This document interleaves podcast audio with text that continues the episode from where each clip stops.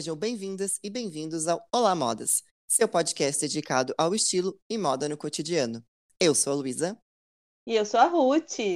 E o episódio de hoje é dedicado a um tema que é debatido entre físicos, químicos e, é claro, o povo das modas. Estamos falando das cores. Universo enorme e cheio de possibilidades, as cores vão muito além da moda, atravessando séculos como símbolos culturais, religiosos e até sentimentos. Certamente você já deve ter ouvido falar na expressão tudo azul, ou então fiquei vermelha de tanta raiva. Entre conotações positivas e negativas, as cores também marcam parte da nossa identidade e, é claro, do nosso estilo, né, Ruth? É isso mesmo, Lu. Aliás, o nosso podcast está super colorido e está muito chique hoje. Estamos Temos chiques. uma participação de convidadas muito especiais, duas consultoras de estilos especialista em coloração pessoal, para falar sobre cores e como elas influenciam a moda e o estilo pessoal. Temos a Jéssica e a Náshela. Muito bem-vindas, meninas, ao nosso podcast das modas. Podem Ah, se apresentar para os nossos, nossos ouvintes. Então, oi, gente. É, eu vou começar. É, como os meninos falaram, é, eu sou a Jéssica, eu sou consultora de estilo. E, bom, eu escolhi essa profissão porque eu sempre fui apaixonada por moda, assim, desde pitica mesmo. Eu acho que isso é meio clichê já na área, né? Que todo mundo que entra fala que sempre ama moda. É, mas, de fato, eu sempre tive mesmo essa quedinha. É, eu não queria atuar necessariamente na área de design e estilismo, que é quando a gente faz a faculdade de moda, tanto é que eu nunca fiz. E, na verdade, eu sou formada em administração. Então, assim, a consultoria, para mim, eu descobri ali em 2017. Também foi. Porque é uma, uma área nova, assim, É. assim, da moda. É, quando eu formei ali em 2017 em administração, eu sabia que eu não queria exercer a área, então eu vim para esse lado, eu pesquisei e, e para saber mesmo onde que eu poderia atuar, e eu descobri a consultoria. Então eu tô aqui. Todas nós, né? Sempre começamos com uma profissão e estamos aqui em outra. E Isso. você, Náshela? Meu nome é Náchala e eu vi sempre amei moda porque desde criança eu sempre quis é, trabalhar com isso, mas sempre soube que eu não tinha o talento da criação. e quando a gente não conhece muita área, a gente acha que é, esse é o caminho, né? Que a gente tem que ser criativo de uma forma, de uma única forma, né? E aí é, acabei partindo para publicidade e deixei a moda um pouco de lado por uns anos. Toda a graninha que sobrava eu fazia algum curso, é, sempre curso livre, né? E aí um dia apareceu para mim o curso de consultoria e aí eu falei, eu acho que é isso que eu quero. Aí juntei a grana, fiz o curso e migrei para a área. Amo, amo de paixão. E é, já que a gente vai falar de cor, vamos falar de cor preferida? É, a minha cor preferida é rosa. Ai, a minha é parecida, o meu é o magenta. Bem específico. É, eu amo rosa também, mas assim, são três, gente. Eu adoro preto, azul e rosa. Nossa, Eu não consigo escolher uma Bem só, específico. entendeu? Eu sou, eu, não, eu sou geminiana, gente. Não tem como escolher uma só. Não dá. É, eu, eu, eu vou entrar no bonde. Eu adoro rosa também, desde que me entendo por gente. E hoje em dia o rosa, eh, assim, divide minha paixão entre o, ver- o verde e o vermelho. Ai, lindos. Então- Combinação Nossa, linda. Então, tá vendo? Então, assim, ó. v- É vamos- vamos difícil, todo- né? Eleger uma cor É. só. É, É. É. Por isso que eu falei as três, porque não tem como dividi-las as três. Achei E ótimo. muito, é, e muito bem. Então, para a gente começar esse bate-papo e a gente falar um pouco mais sobre cores, esse universo que tá assim, deu um boom nos últimos anos, né? Uhum. De coloração pessoal, no Instagram, a gente vê muito isso no Instagram. Mas eu quero é, é, começar com uma pergunta. Qual é a sua definição de cor? Bom, gente, para mim, cor é identidade. Eu sinto que eu não consigo é, me mostrar para o mundo sem usar cor. E cor para mim é alegria, mistura, mas também é força de alguma forma. É, assim, além do que a Nash falou, eu concordo totalmente. E eu também entendo cor, é, pelo menos na moda, como comunicação também. Através da cor a gente pode comunicar sentimentos, sensações e códigos, né? Porque, claro que cor não comunica sozinha, mas quando a gente junta com outros elementos, é, ela se torna aí crucial para nossa convivência social e cultural. Verdade. Muita gente acaba é, se limitando muito é, no decorrer da vida. Eu até fiz alguns posts essa semana passada que a gente, quando é criança, a gente é super colorida. usa assim, macacãozinho com uhum. várias é, cores, tudo, né?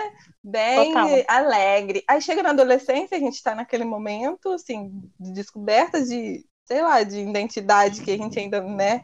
Entra em crise, né? Pois é. Aí chega no adulto, a gente começa a, a ficar muito mais é, é, difícil de, de entender, difícil de usar cores coloridas, né? A, a gente acaba, ah, eu não quero ch chamar muita atenção, tem dessas, né? E acaba a, a gente impedindo a nossa criatividade também, né? Porque Total. eu entendo a cor muito com a, aquela questão da, da criatividade. A gente uhum. tem, a gente só precisa praticar, não é mesmo? Total. E, e assim, a gente vê que criança eles não, não ficam restritos, né? Eles exploram muito mais a criatividade, eles não têm medo de errar. Eu acho que talvez esse seja o grande diferencial. Eu tenho dois filhos em casa e eu vejo muito isso neles. Eles são todos coloridos. A Nara é muito mais ainda, né? Ela é muito mais artística, assim. Então ela explora muito a cor, tanto é, nas pinturas dela quanto na roupa. Eu vejo ela trazendo isso para a roupa, porque quando a gente é criança, a gente não fica preso a essas regrinhas, sabe? Ah, eu não posso misturar isso com isso. Ou então, nossa, se eu misturar isso com isso vai ficar feio, não vai combinar.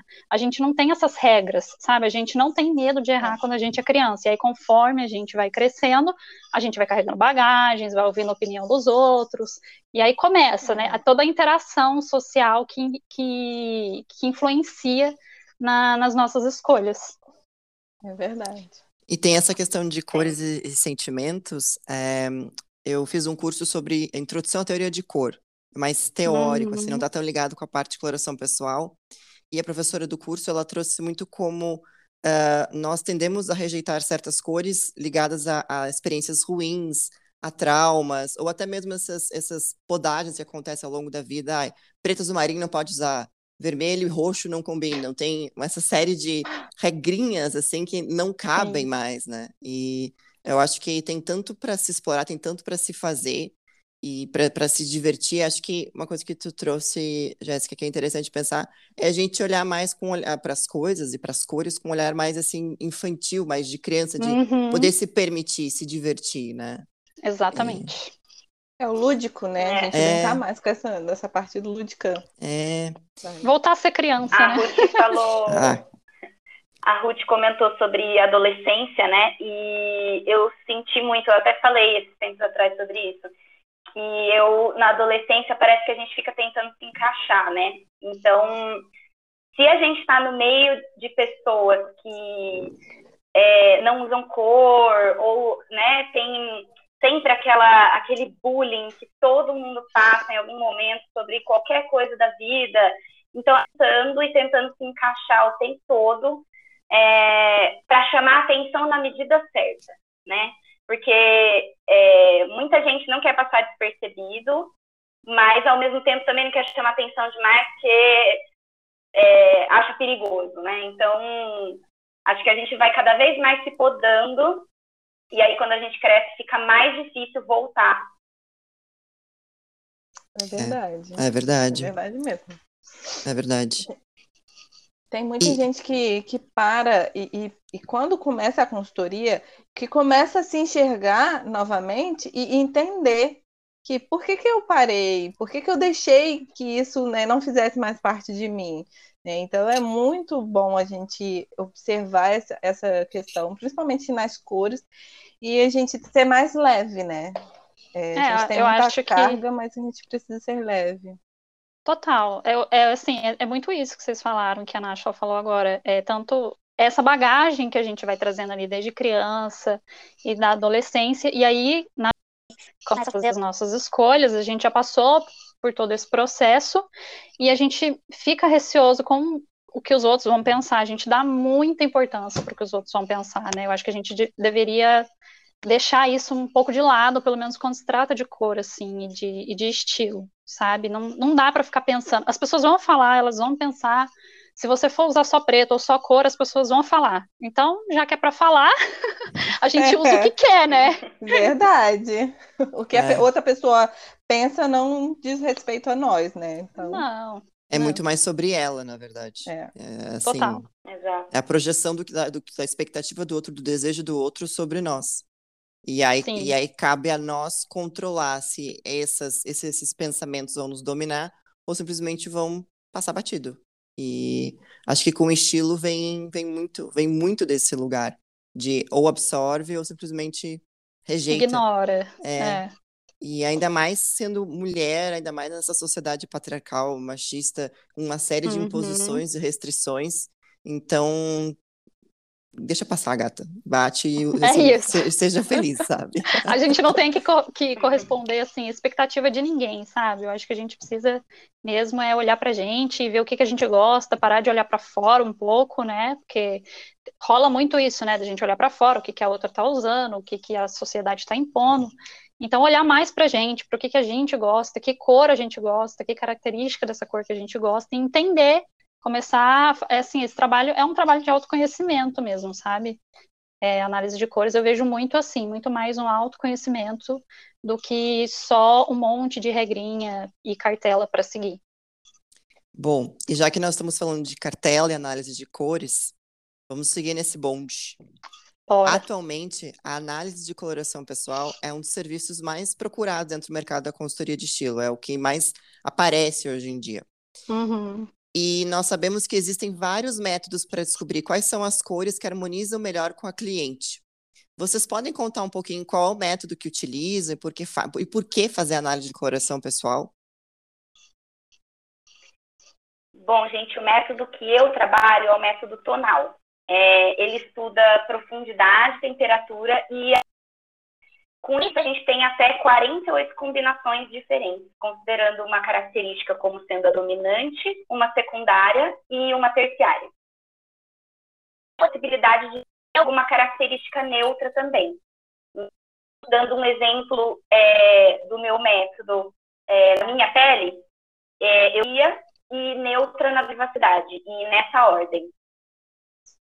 Nossa. É bem complexo. É. E eu adorei que são muitas combinações, né? 48 combinações é muita coisa. É muita coisa. Sim, é porque as são separadas, né? É, na cartela. Você consegue montar ela separadamente. Hum. É, é um método já diferente, bem diferente do, do que eu trabalho. Eu nunca estudei o método tonal, porque na, no, no, universo, assim, da consultoria, né, de, de cores, da análise de cores, a gente tem aí o método sazonal, o sazonal expandido, o tonal, e tem um outro ainda, que é o método, se eu não me engano, é europeu, é de 16 cartelas que não tem aqui no Brasil, né? Só algumas pessoas são formadas né, né, nesse método. Mas aqui no Brasil a gente encontra muito o tonal, que é o que a Nasha é formada, e o sazonal expandido, que ele abrange mais é, cartelas, mais pessoas, porque a gente tem uma, uma miscigenação muito forte aqui, e o método ele considera só temperatura, né? Temperatura quente e fria, e fica ali nas quatro estações, do primavera, verão, outono e inverno.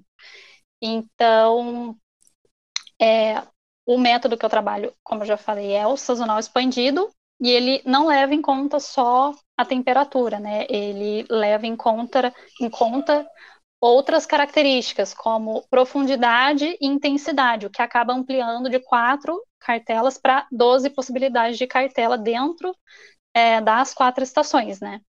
Então, é, e fazer análise de cor, assim, é um ótimo recurso para quem quer conhecer melhor essas características da própria beleza, entender por que, que algumas cores funcionam melhor para a gente do que outras, porque todo mundo já tem essa percepção do que, que é, tende a comprar mais roupas de, de, cores que gosta, e aí a gente acaba se podando justamente por medo, mas todo mundo já tem uma certa noção, assim, é, é bem universal isso, sabe?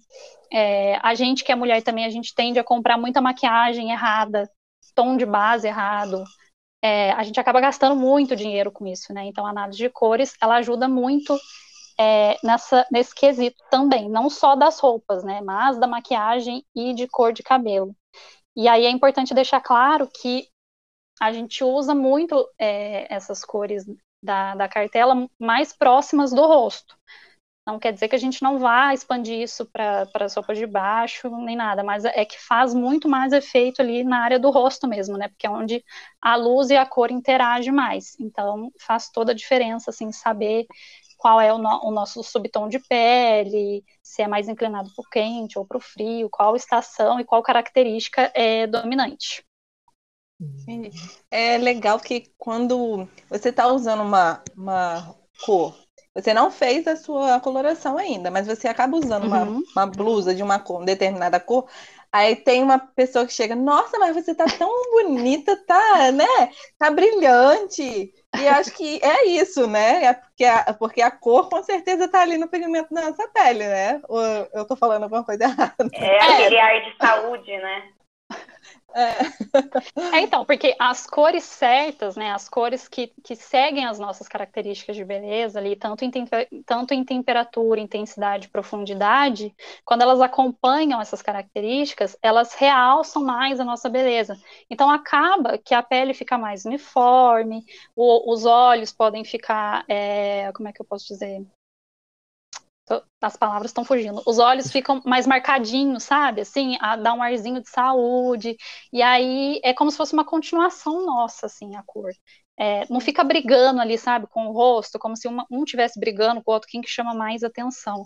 É, e quando a cor não favorece a gente, ou ela vai dar uma apagada, ou ela, junto com, com isso, ela vai realçar algumas coisas que a gente não gosta. Às vezes isso não vem de uma maneira tão abrupta, sim, mas ela pode acabar realçando umas manchas, ela pode acabar realçando coisas que a gente já tem. Ela não vai criar uma olheira na gente, mas se a gente tem uma olheira, essa cor ela vai realçar essa olheira. Se a gente tem marquinhas de expressão, ela vai realçar essas marquinhas de expressão.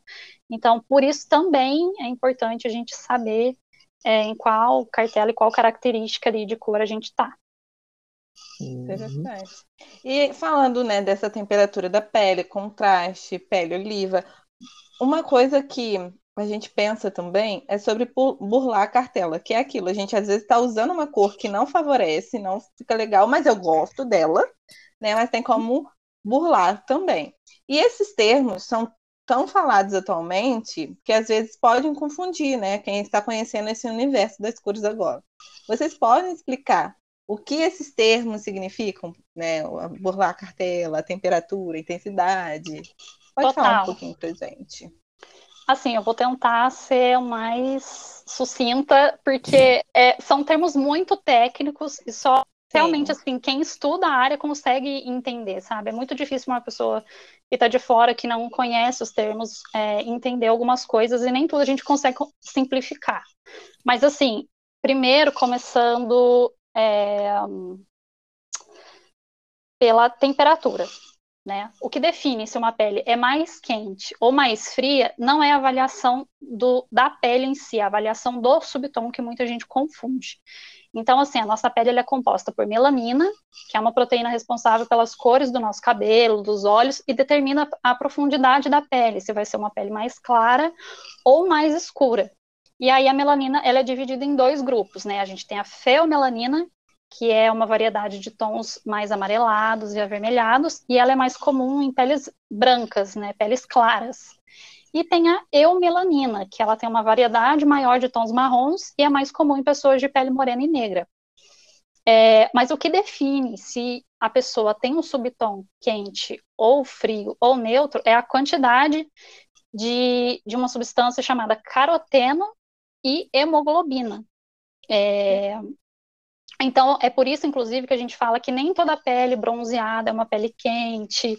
Isso é um mito, né? Quantas vezes a gente vê falar assim, ah, a pessoa tem sarda, então ela é de, de, de cartela quente, ou nossa, ela bronzeia, ela é, de cartela quente, ai, quando ela sai no sol ela fica vermelha, então ela é de cartela fria. Isso é um mito, porque o bronzeado é uma característica da pele e e ser quente, frio ou neutra, tem relação com essas duas substâncias que eu falei, que é os carotenoides e a hemoglobina. Elas são determinadas pelos nossos genes, então elas não sofrem essa alteração externa como o sol, por exemplo. A cartela da gente continua sendo a mesma, independente se a gente se bronzeia ou não, tá? Então, é quando a... legal saber. É, sim, é importante saber, porque rola muita confusão disso. Então, assim, para ficar mais claro, quando a pele tem mais quantidade de caroteno, que é o pigmento mais alaranjado e é, amarelado, é, ela se inclina mais para o quente. E quando ela tem uma presença maior de pigmentos azulados, como hemoglobina, ela se inclina mais para o frio.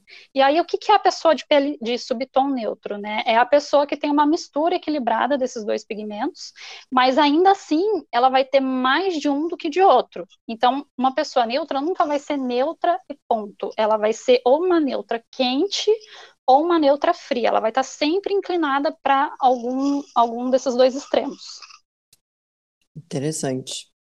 É, bastante. E aí depois a gente tem o outro o outro ponto que, que é bem bastante técnico, que é o contraste, mas esse é, acho que de todos é o mais fácil, assim, que a gente vê que o pessoal também consegue fazer em casa. Eu acho que é uma das únicas etapas da análise de cores que a pessoa consegue fazer sozinha se ela tiver é, uma, um certo conhecimento.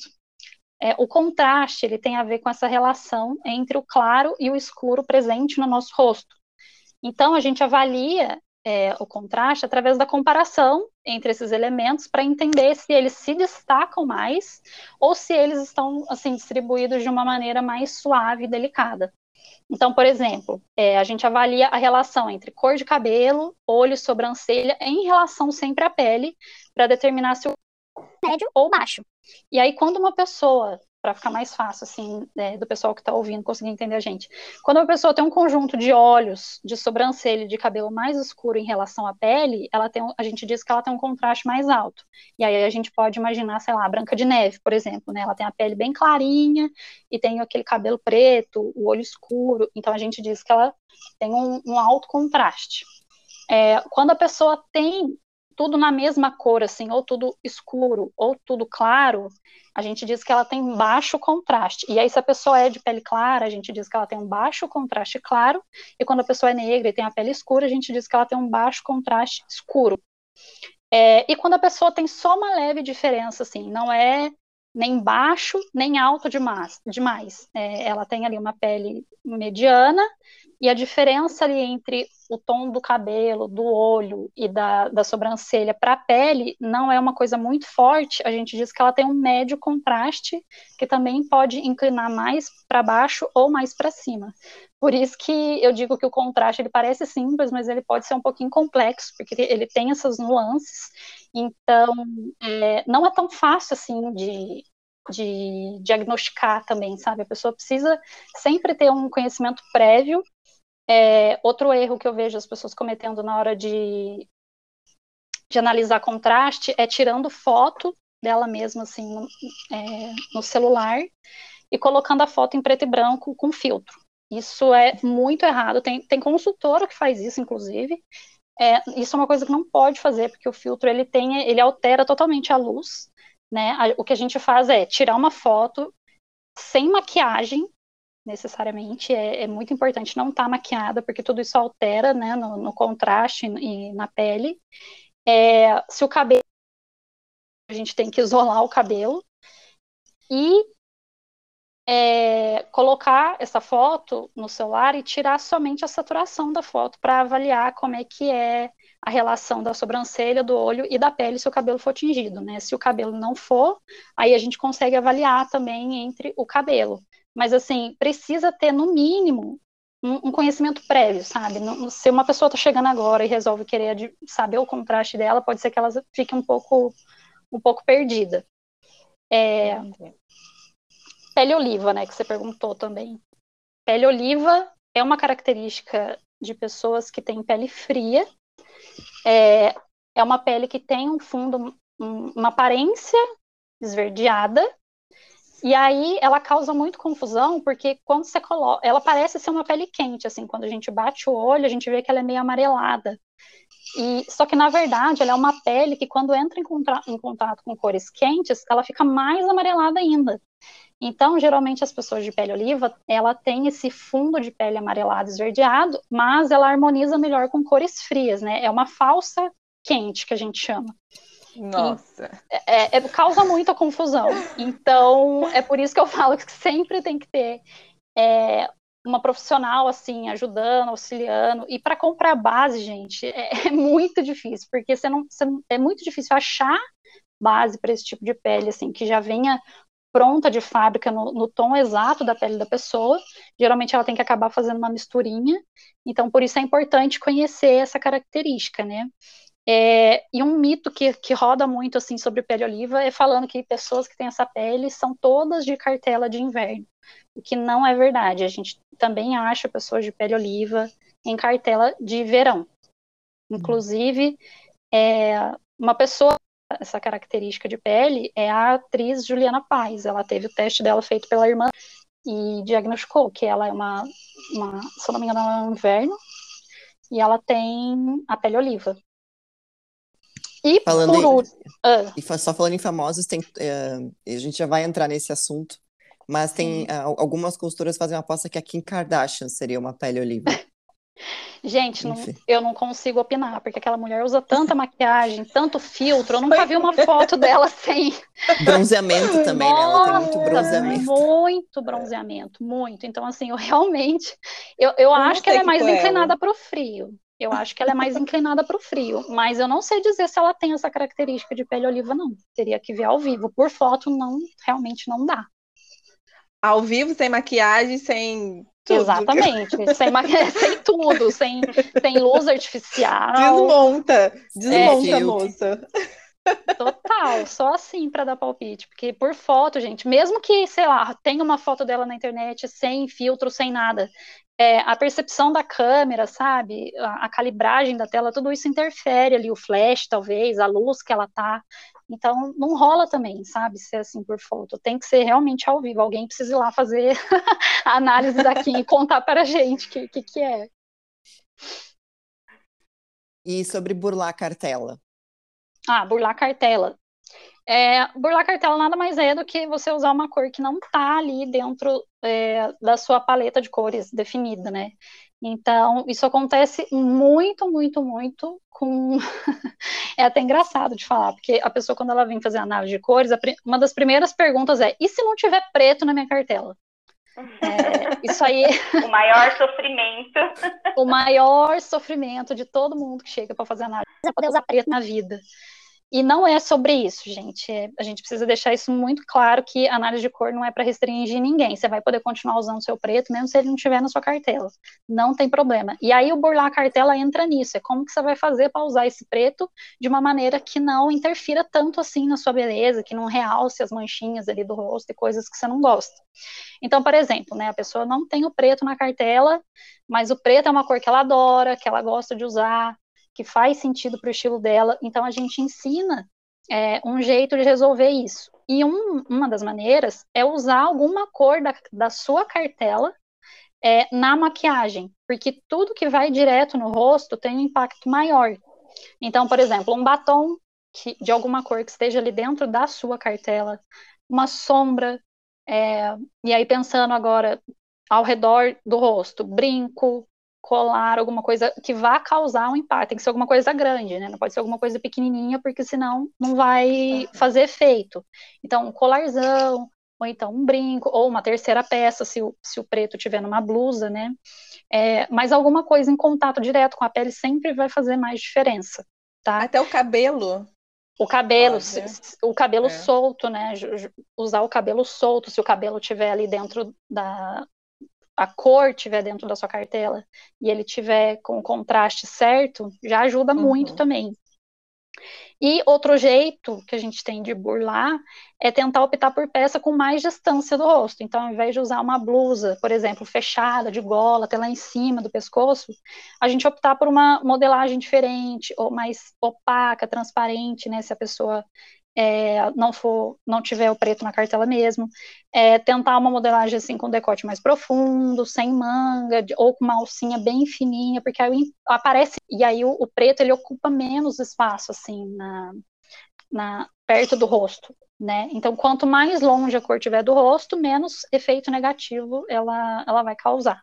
E assim, tem várias possibilidades de, de burlar a cartela, podia ficar até amanhã aqui falando, mas acho que essas duas são um jeito mais fácil, assim, do, do pessoal entender.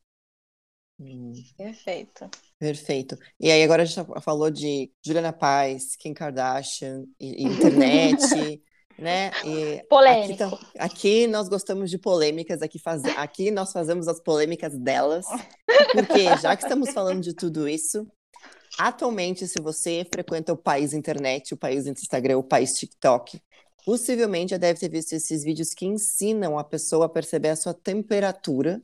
Me corrija se eu estiver falando alguma uma besteira. É, mas enfim, esses vídeos ensinam a perceber a sua temperatura usando um tecido laranja e o outro azul. Também tem alguns sites é, de cosméticos que ensinam a sua consumidora a saber qual é a sua cartela através de testes, testes específicos.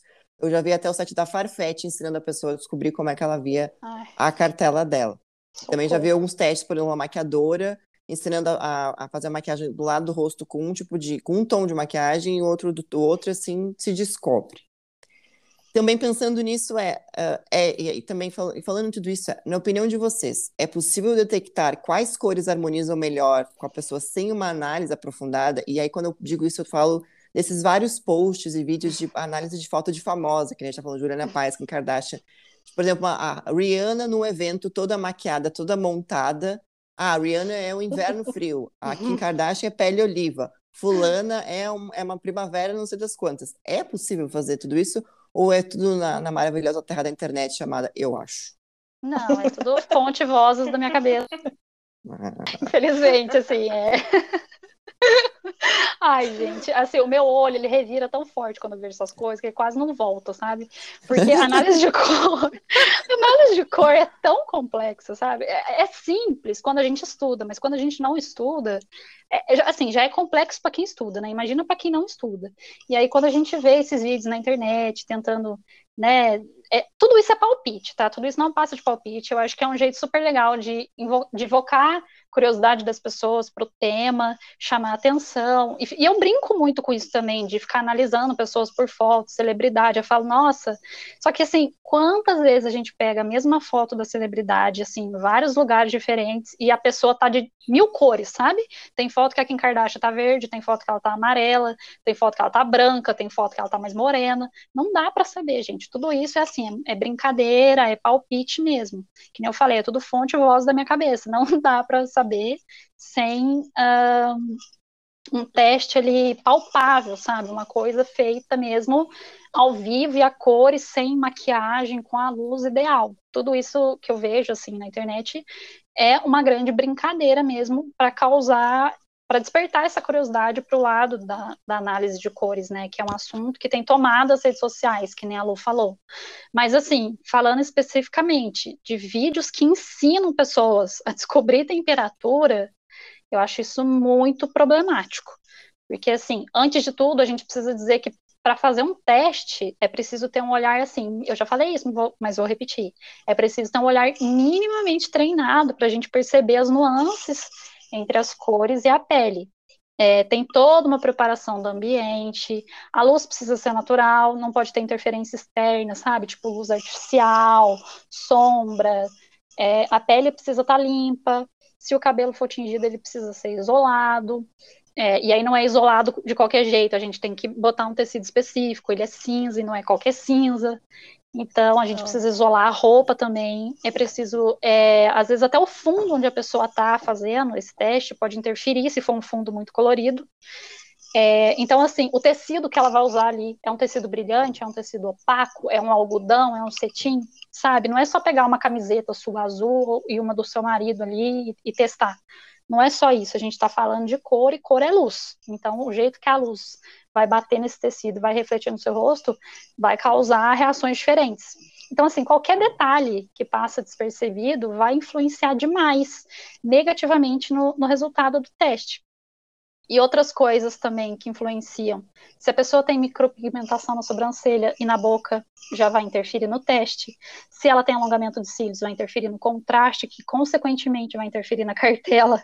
Então, assim, é muito detalhe para ser analisado, sabe? Que não dá para deixar passar batido assim e, e falar, ah, é só botar um tecido laranja e um azul aqui na frente e pronto. Você vai descobrir se você é quente, se você é fria. Até porque tem a neutra. A pele neutra é muito mais difícil de diagnosticar, né? Nem todo mundo vai ser fria ou quente. Então, assim, dito isso, eu acredito que qualquer um pode pegar tecido em casa e passar na frente do rosto. Agora, se isso vai dar certo e o resultado vai ser correto, vai ser assertivo, é outros 500, é outra história, sabe? É, então, assim, não é simples, não é tão fácil, até porque se fosse, não ia, não ia precisar da gente, profissional, estudando que nem uma louca aqui, é. até hoje, sabe?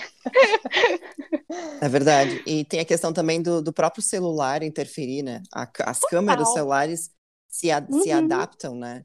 Sim, tem, tem toda. É, tem essa questão da calibragem, né? Tem uma calibragem de que a gente não tem bagagem e não tem conhecimento suficiente para entrar, que é a psicologia sabe? Psicologia das cores é uma coisa, atrelar significado e sensação de cor com personalidade e comportamento da pessoa através de cartela, isso aí é equívoco, tá? Isso daí não é análise de cores. Não é tão fácil assim a gente desvendar a identidade e comportamento da pessoa por causa por conta de uma cartela é, é, até antiético da nossa parte, enquanto consultora, fazer uma análise de cor com um tema tão complexo e determinar a cartela das pessoas baseada em comportamento.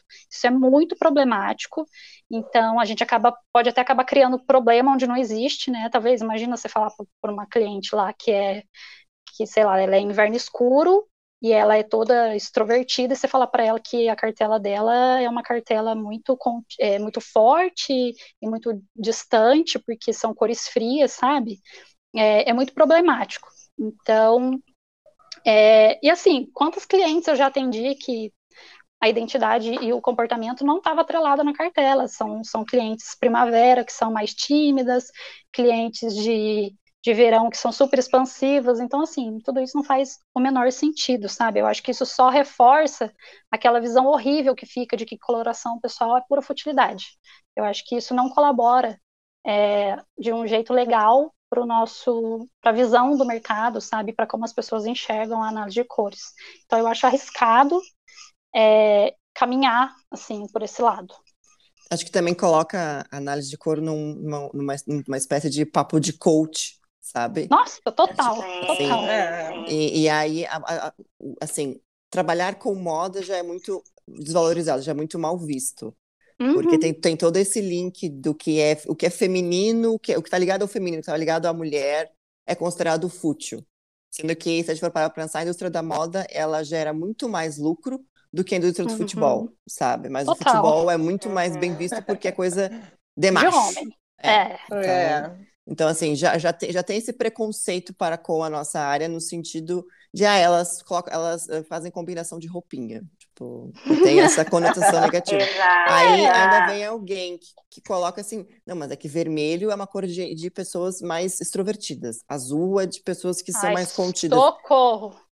Sabe? Não, não cabe aqui. Não cabe, não, eu acho que. A gente não pode, não pode misturar o, o significado da cor e e o que, que a cor é assim, porque tem toda a construção coletiva, né, de simbologia da cor, e tem o significado da cor, que é a psicologia da cor, o que, que aquela cor sozinha está dizendo, sabe? E não dá para a gente misturar isso, não é porque a cor vermelha é uma cor forte, expansiva, que a pessoa que está usando vai ser forte, expansiva, sabe? Isso não quer dizer nada, absolutamente nada, até porque quando uma cor interage com outra, ela muda o sentido. Muda. Então, assim, não dá, gente, para generalizar desse jeito, não. Tem que tomar muito cuidado, muito cuidado. Sim. E até é, para a nossa próxima pergunta, é, a gente vai continuar falando sobre isso, porque quando a gente pensa nas cores, a gente pensa nas cores vibrantes e coloridas. Porém, enquanto eu e a Lu estávamos conversando sobre o tema da segunda temporada, ficamos refletindo sobre as chamadas cores neutras, como preto, branco, cinza, e como muitas pessoas têm essa preferência, sabe? Só usa essas uhum. cores. Vocês atendendo os clientes já encontraram casos semelhantes de sentem que existe algum motivo específico para as pessoas ficarem restritas a, essas combinações neutras, gente? Tem muito, muito caso assim. Tem muito caso Sim. Demais, porque é, combinar cor neutra acaba sendo é, que se aventurar em cor colorida. É um terreno mais confortável, mais conhecido, e as pessoas têm muito medo de errar, de parecer, entre muitas aspas, exageradas, né? E, assim, deixando claro que usar só cor neutra não está errado de maneira alguma, não tem problema nenhum você não querer ser uma pessoa mega colorida. É, mas o que eu sinto é que em muitos casos a pessoa ela quer sim usar cor, mas ela não tem coragem. E aí tem que começar devagar mesmo, para depois partir para drogas mais pesadas. Então, sai...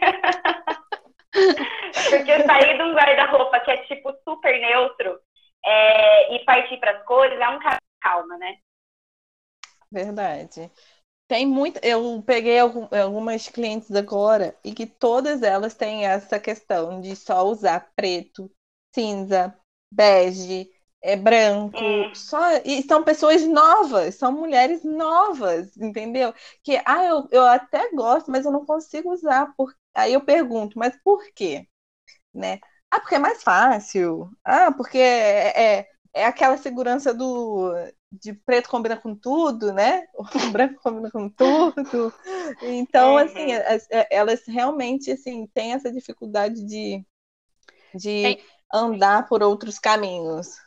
É, então, é, tudo isso que vocês estão falando, eu só consigo pensar na construção mesmo, assim, e na maneira como a gente percebe a cor, sabe? Porque da onde que vem esse imaginário de que o preto é neutro e vai com tudo e é chique? Isso aí veio lá da, da Chanel, né? Que, que inventou lá o, o vestido tubinho preto e falou que era o, o novo é, o novo pretinho básico, que era chique, toda mulher deveria ter. Então, então desde então, a gente vem reforçando é, essa característica da cor.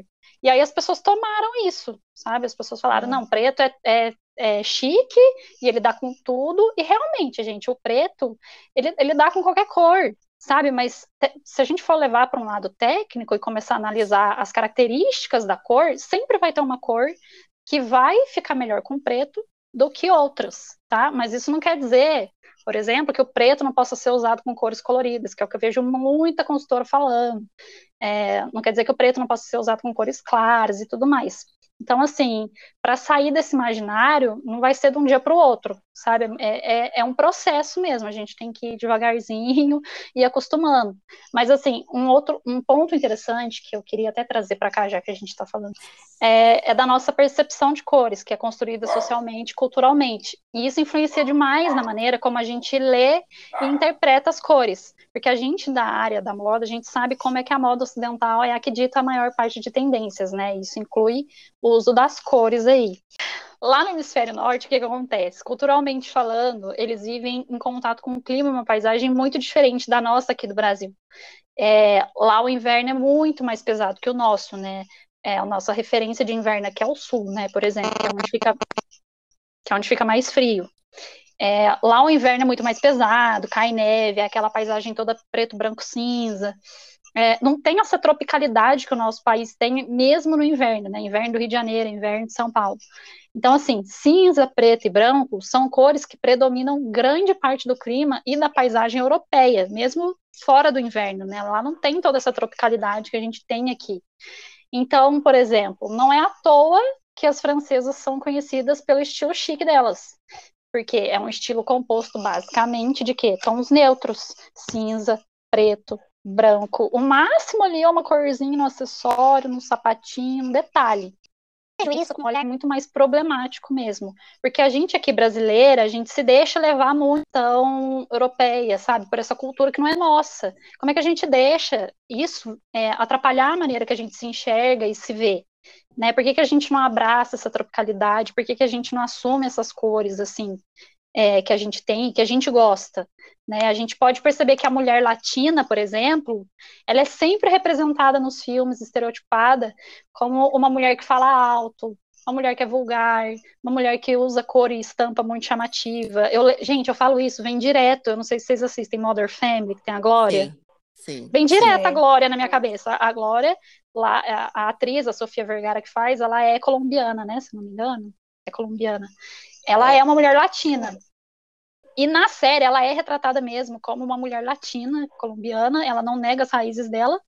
E é, só que, gente, a mulher ela é muito sexualizada né? Não estou falando só da Glória em si, a personagem ali, mas a maioria das mulheres latinas rep representadas em filmes e seriados é uma mulher que carrega muito esse estereótipo, né? De, de símbolo de sexualização, de fetiche, ou então, na maioria das vezes, ela é até mesmo muito marginalizada. É, e isso tudo é extrapolado no vestir. Então, esse excesso vem em forma de cor, em forma de estampa, é, e isso inconscientemente vai adentrando o nosso inconsciente faz a gente começar a associar que ser uma mulher latina é ser uma mulher brega e cafona, sabe? Que bonito é ser parisiense, vestir alfaiataria, tomar chazinho três horas da tarde. Então, assim, a gente, a gente precisa é, aceitar menos imposições e começar a questionar mais as coisas. Porque hoje, no universo da consultoria de imagem, o que eu vejo é uma propagação total de regra, todo mundo parecida, é, a gente já define até o mercado assim, a consultoria tradicional, que é aquela consultora que só a mulher trabalha toda de alfaiataria, de salto, cores neutras, básicas, não chama atenção, toda recatada, tem toda uma questão de comportamento. Então, assim, a gente precisa saber que ninguém é régua do mundo, sabe? Ninguém é ou deveria ser parâmetro de bom gosto de e, de beleza. Então, assim, se tratando de cor, principalmente, eu também não acredito é, em certo e errado sabe? No nosso caso, na maioria das vezes, a gente acaba recorrendo a esses neutros, que a gente chama na consultoria de acromáticos, porque eles não, não são cores coloridas, né? Por causa disso, porque a gente tem vergonha é, de, de, extrapolar tudo isso que a gente é e tem, né, para fora, assim, que a gente fica com essa coisa na cabeça de ter que ser chique, de, de ter que ser moderada, né, de, de ser fina, recatada, é, é. não pode parecer exagerada e cafona, misturar muita cor é ser exagerada e cafona, né, então, assim, é importante questionar de onde surgiu esse pensamento, sabe, por que que isso está associado com breguice e mau gosto? O que que é ser cafona? O que que é ser deselegante? Então, será que é, será mesmo que a, usar cor forte, misturar estampa e se sentir seguro e livre para usar isso é sinônimo de breguice, gente? Não é. é. Eu acho que tudo isso é reflexo dessa ditadura de moda, sabe? Eu acho que uma grande parte da consultoria vem reforçando essa ditadura. É, então tá na hora da gente começar a romper isso, sabe? De que bonito é ser harmonioso, discreto, é, delicadinha, mulher que fala baixo, que não aparece mais que as outras, que não usa decotão, que não usa roupa justa. E aí a mulher ela vai deixando de usar tanta coisa por causa dessa Verdade. crença que quando vê, ela já tá fantasiada assim de outra pessoa. A mulher se olha no espelho, ela já nem se reconhece mais, ela chega assim completamente perdida, sabe? É, estamos em 2021, né? Vamos parar com esse estereótipo, vamos começar a questionar mais, porque assim, para mim, brega e cafona, por exemplo, é ser a favor de Bolsonaro, é apoiar genocídio, também sabe? Também.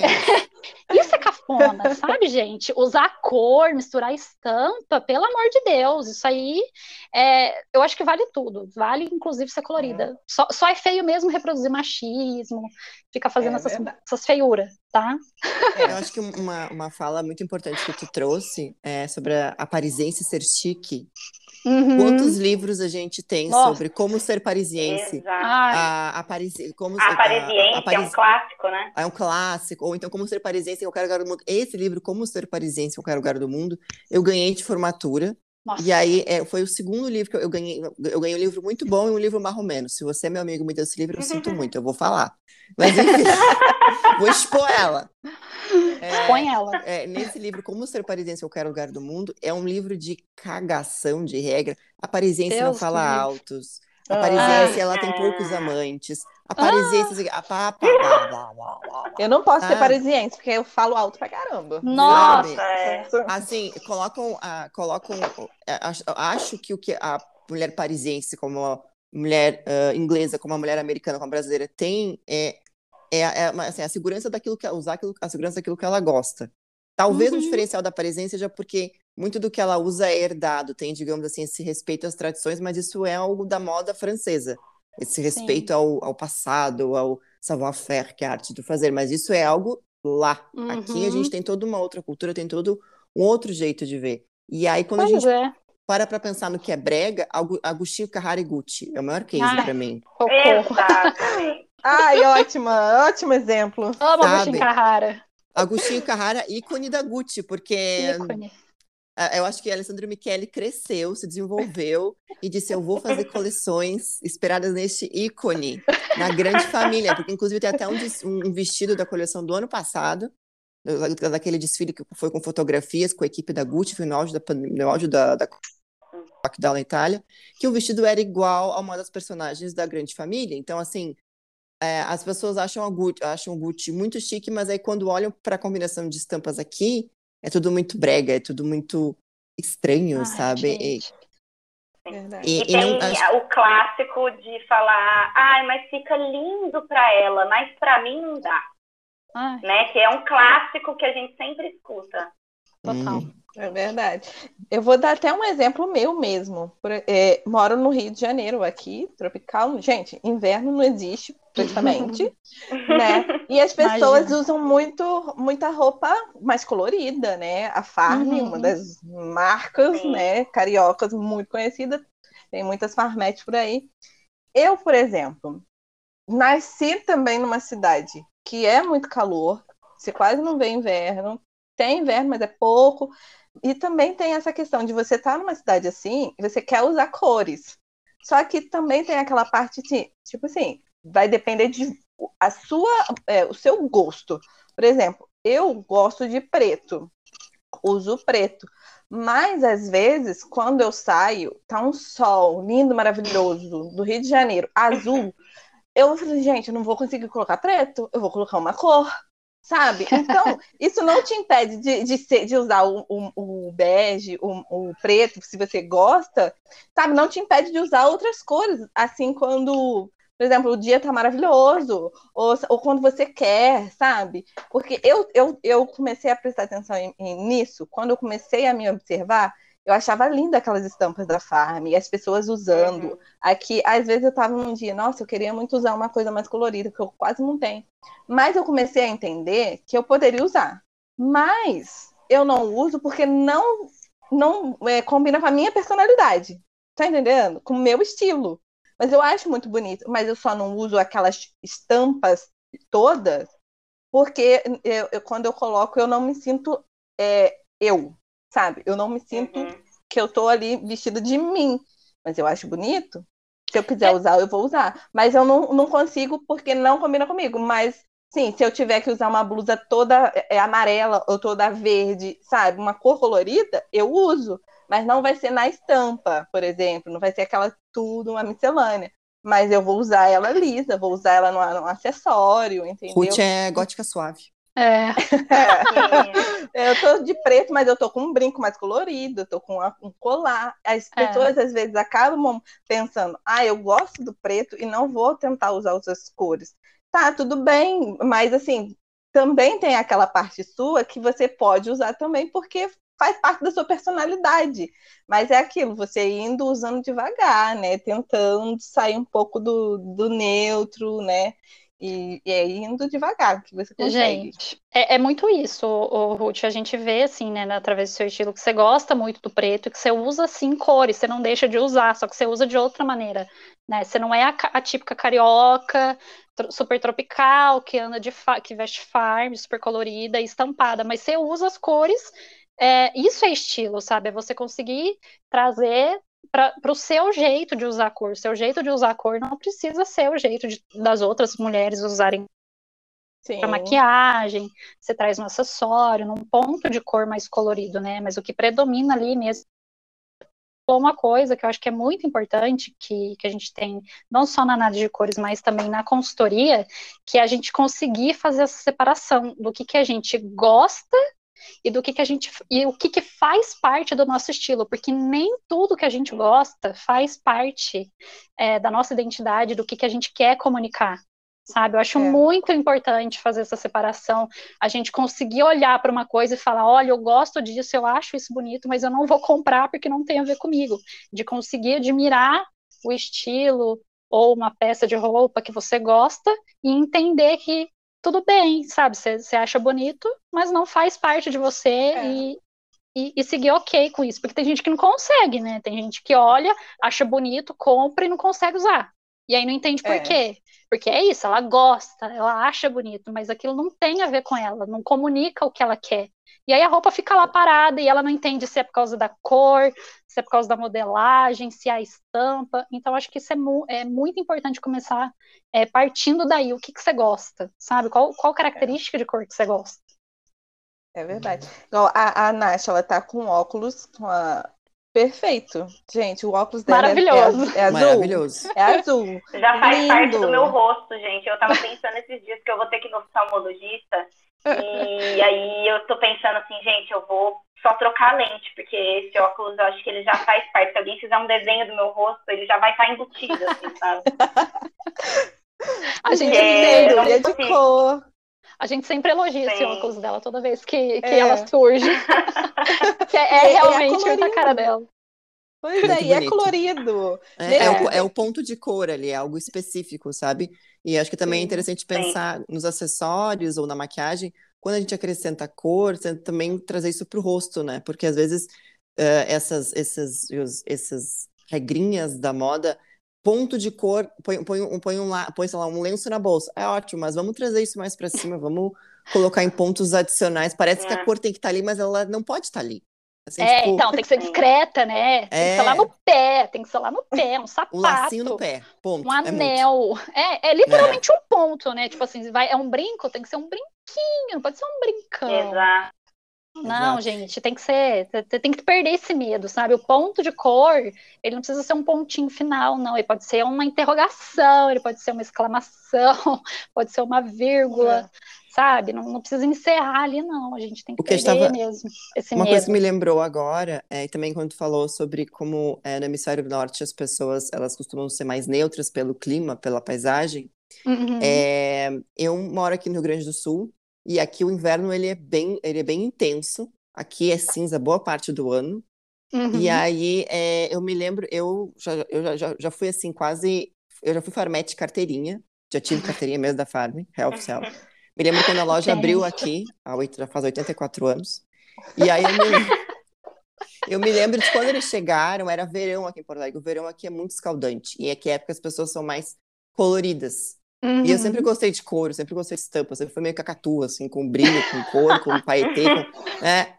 E, e eu me lembro quando no verão fez muito sucesso. Chegou o inverno, aquele inverno colorido, cheio de estampa, né? A loja Uhum. ficou vazia, só faltava a bolinha de feno. Meu e aqui Jesus. tem muito, tem muito essa relação de inverno neutro Exatamente. Sim. e, e colo- verão colorido. E aí, pensando muito nisso, agora eu tô vendo, ah, eu tô acompanhando, eu acompanho algumas influenciadoras e também estava acompanhando a Semana de Moda de Copenhague. É, Uhum. E aí, o que eu vi de influenciadora usando cor, co- color blocking, cor colorida, é, desfile da Jacquemus, que era todo colorido, todo em tons de pink, vários desfiles explorando cor, e aí agora eu tô vendo isso, mas eu me pergunto, será que isso vai durar aqui, ou será que todo esse comportamento vai ser só enquanto as cores coloridas estiverem em alta, sabe? É Em uma... É um penso, assim. E eu tô dizendo isso porque a próxima pergunta está relacionada com isso, porque cor do ano da Pantone, predições de cores para 2024 de acordo com a Coloro, harmonizações e combinações de cores, tem muita informação sobre cor. Mas como é que cada pessoa pode filtrar tudo isso e adaptar para o seu estilo, sabe? Acho que o ponto é como é que amarra essa informação e como é que segue com tudo isso. É. O primeiro ponto que eu queria falar é que eu acho que ninguém é obrigado a seguir tendência, né? Uhum. Então, a gente tem muita, muita, muita informação sobre cor. E tem hora que isso pode até confundir a cabeça das pessoas, né? Mas eu acho que o melhor caminho é a gente olhar para essas informações, analisar e ver o que, que faz sentido para a mensagem que a gente quer passar. É, como a gente se sente confortável também, né? Nunca se sentir forçado a usar nada. É, é isso que a Nash ela falou. Eu acho que assim, começa por aí, da gente não, não se sentir obrigada a ter que seguir a tendência, porque a Pantone tá lançando a cor e Copenhagen desfilou as cores e, sabe, toda essa imposição. Isso aí é uma coisa, é uma estratégia do mercado, é, tem toda uma análise de comportamento das pessoas, o que, que as pessoas né, tem, vão ter predileção por usar, e isso é mais assim para as lojas, né, para os lojistas e para o mercado de design ir adaptando e, e, e, criar as coleções deles em cima dessas cores. Então, assim, é, eu acho que o primeiro passo é a gente, a gente se conhecer mesmo, sabe? Para não cair nessa tentação de ter que ficar comprando cor toda vez que lança uma cor diferente. Porque senão a gente vai ter um arco-íris no guarda-roupa e, e, vai acabar não usando nada, porque às vezes aquilo ali não tem nada a ver com a gente, não, não representa, sabe? Sempre vai ter aquele grupinho de cores que a gente gosta mais. É, e assim, tem aquele ditado também do, país, da, do filme do, da Alice no País das Maravilhas, que para quem não sabe para onde vai, qualquer caminho serve. Eu acho que isso trazendo para consultoria, se a gente não sabe o que, que a gente gosta, qualquer coisa serve também. Qualquer cor, qualquer modelagem, qualquer coisa. Então, assim, cor sem objetivo e sem desejo é só cor sabe? Mas se a cor é usada de maneira intencional, de uma maneira inteligente, aí ela vira uma fonte de comunicação muito mais eficaz e mais potente. Então é importante a gente saber fazer essa leitura das cores é, e de estilo pessoal, saber separar, como eu já falei, o que, que a gente gosta realmente, o que, que tem a ver com a gente, com a nossa identidade, com o nosso estilo, o que, que faz sentido é, com o nosso dia a dia também, né, na, na vida que a gente tem. Porque quando lança essas cores do ano, é, é, comum a gente achar muito mais peças naquelas cores, né? Principalmente se a gente compra em loja de fast fashion, é, onde esse mecanismo é usado em larga escala. Então, usar uma cor que é tendência só por usar vai acabar gerando muita frustração. É, igual esse amarelo com cinza que tá, que tá, que veio, né, como tendência. Uhum. Cor da Smart Fit. E... Socorro! Eu não tinha não feito é? essa associação. Eu acho que tem uma mensagem estacionamento, aí. Estacionamento, ônibus. estacionamento. Faixa de mensagem de ônibus. eu, eu acho que a escolha para esse amarelo foi tipo assim, faltando cinco minutos para apresentação, liga, liga ah. o chefe, liga pro estagiário. Cadê a apresentação com a cor do ano? Ah. Poxa, chefe, esqueci, toma aqui o, o, o design que eu fiz para Smart Fit. Tipo, usa esse aqui. Socorro. Acho que é uma mensagem foi uma mensagem subliminar, povo que tá meio sedentário, entendeu? Busquem academia. Boa! É. Boa! Eu acho que é total é. isso. Bora pra academia.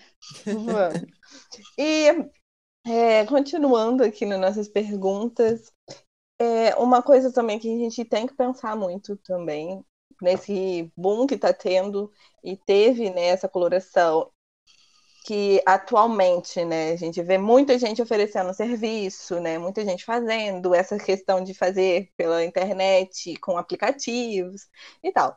Como do mercado de coloração pessoal e as cores na moda, como que vocês acham que vai ser aí o futuro? Principalmente agora a gente é, saindo da pandemia, né? Se algum dia a gente vai conseguir sair aí dessa pandemia, tudo está rolando. Espero que sim, meu Deus, é, não aguento mais. Em nome de Jesus. então, o que, que vocês acham desse futuro desse mercado de coloração, pessoal? É, eu acho que a análise de coloração ele é um primeiro passo legal para botar o estilo em prática, né? Porque a cor está em todo lugar, como a gente estava falando. Então, tá na peça de roupa, tá no sapato, tá no acessório. Dá para brincar e se aventurar bastante, né? Você não precisa é, trocar seu guarda-roupa inteiro. E trabalhando com consultoria, eu tenho percebido uma necessidade muito grande das clientes em adicionar cores no armário, né? Então eu fico pensando se isso não é um jeito de extravasar os sentimentos que estão presos com a gente dentro de casa durante a pandemia. Não sei se é filosofar demais, mas acho que tem alguma coisa a ver aí. É, eu acho que a gente está tão preso assim dentro de casa, né? Já, já faz aí um, ano e pouco, 500 dias para ser mais precisa. A gente começa a reparar mais nas coisas, né? A gente está mais tempo em casa, a gente está mais em contato com as roupas, a gente vai vendo o que, que a gente vai usando mais e o que, que a gente vai usando menos. Então, acho que o pessoal está começando é, pelo menos assim, o pessoal que não é tão. Que, que faz as coisas mais no automático, né? Que, o pessoal que é acostumado a comprar muito no automático, que não que gosta da cor por causa daquela facilidade do dia a dia, agora que não tem mais aquela. É, aquela correria de ter que ficar saindo todo dia, eu acho que o pessoal tem se atentado mais para isso, sabe? De olhar com esse olhar mais atento mesmo, assim, para as cores. É, agora, voltando pro, porque ela perguntou também de, da análise de cores, né? Qual é o futuro da, da análise de coloração? eu acho que a tendência, assim, e aí é, é muita opinião minha mesmo, é, é que cada vez mais as pessoas vão tentar tornar a coloração pessoal um serviço mais acessível. É, e eu não acho que isso é necessariamente uma desvalorização do, do, do serviço e do mercado. Acho que a análise de cores ela se tornou tão importante, ela despertou tanta curiosidade, ela teve as pessoas desejar tornar isso uma coisa mais fácil de ser reproduzida, sabe? Mais acessível mesmo. Porque o desejo por ter isso fala mais alto, né? As pessoas querem ter acesso a um serviço mais complexo, mas por outro lado, elas também querem facilidade. É, e por isso elas acabam caindo nesses testes equivocados aí da internet, né? Que a gente já falou. Então, assim, a gente vive a era do ápice da, da tecnologia. Já existe óculos, se não me engano, lá no Japão, que entre assim muitas e muitas e muitas aspas, o teste, o óculos parece que simula um teste de coloração virtual. Eu vi por aí. É, eu acredito que a tendência dessa tecnologia em tentar substituir o olho humano vai só aumentar, vai só aumentar. Mas, de novo, assim, eu repito, eu acho que a gente ainda está longe é, de construir algo tão complexo quanto o olho de um ser humano. Eu acho que nenhum celular com 5, 10, 15 câmeras traseiras é, vai conseguir captar as nuances que o nosso olho pega presencialmente ali na análise de cores. Então, eu diria que até a gente ser substituída por algum robô, por algum óculos, vai demorar um tempo. É, mas é importante, é importante a gente lembrar disso, né? Que a tecnologia ela é sim nossa aliada é, muitos testes online ainda vão surgir, porque eles despertam a curiosidade para o tema, mas eles não, não trazem essa solução. Né? Como consultor, eu acredito que nada substitui a nossa entrega e ter senso crítico, como eu já falei nessas horas, é crucial para a gente não cair em armadilhas, a gente mesmo como, como consultora, né, saber ali diferenciar o que, que funciona, o que, que não funciona. E, e é isso. Perfeitos. Perfeito. Perfeito. Acho que máquina, acho que máquina nenhuma vai substituir o humano totalmente, sabe? Não é o Musk que está tentando, mas acho que não vai conseguir. Então. Ai, gente, não dá. É impossível. no pai que ele não consegue. Vão ficar frustrados os, os robozinhos e os clientes, né? Porque é. a análise, análise é, que a gente faz assim ao vivo é, tem uma entrega totalmente diferente, né? Da análise que que, ah, e aí a gente começa a entrar numa outra seara polêmica também, que é a análise online. Mas, assim, a entrega também é diferente, sabe? Não dá para comparar. É, eu acho que essa questão de aplicativos e desenvolvimento de tecnologias, e talvez até os próprios vídeos que a gente comentou mais cedo, sejam essa ansiedade, esse imediatismo de ter as respostas logo, sabe? Totalmente. É verdade. Só é. que não adianta querer ter uma resposta logo se não, se não souber como usar essas ferramentas, porque a coloração pessoal, ela é uma ferramenta, né? É, eu vejo, eu, eu já, eu, assim, não, não, não fazendo nenhum juízo de valor, eu já soube de uma pessoa que fez análise de coloração pessoal para colocar na sua vida, nas suas roupas, e também colocar na sua cartela da, das suas redes sociais, o que eu acho interessante, porque tem esse Sim. jogo, tipo, do que o quem ela veste como pessoa física, como pessoa jurídica, se encontra. Mas uhum. como fazer isso, sabe? Como, como entender? Eu acho que ter, ter a ferramenta, se tu simplesmente tem informação e não souber o que fazer com ela, então no fim não ela não foi bem. É, não foi bem aproveitada. Não, é, é isso, a cartela de cores, ela funciona, não é só para roupa, né, muita gente usa na decoração, acaba usando é, que nem você falou na internet ali para ajustar feed, filtro, né? A, eu já tive cliente que me falou, olha, depois que eu fiz a análise de cores, eu usava muito frio, é, muito filtro frio, azulado, comecei a usar filtros é. mais amarelados. Eu falei, tá vendo? isso expande, sabe? Não fica, não é uma coisa para restringir ninguém, né? É uma coisa para expandir mesmo, só que assim, é, é o que eu falei é, robô nenhum, nada vai conseguir substituir, né? Porque não adianta nada você botar um óculos e ver, e o óculos falar se você é quente, fria e quais são as suas. faz com isso, entendeu? Uhum. O que, que você faz depois disso? O que, que vem depois disso? E como é que eu faço se eu não gostar disso?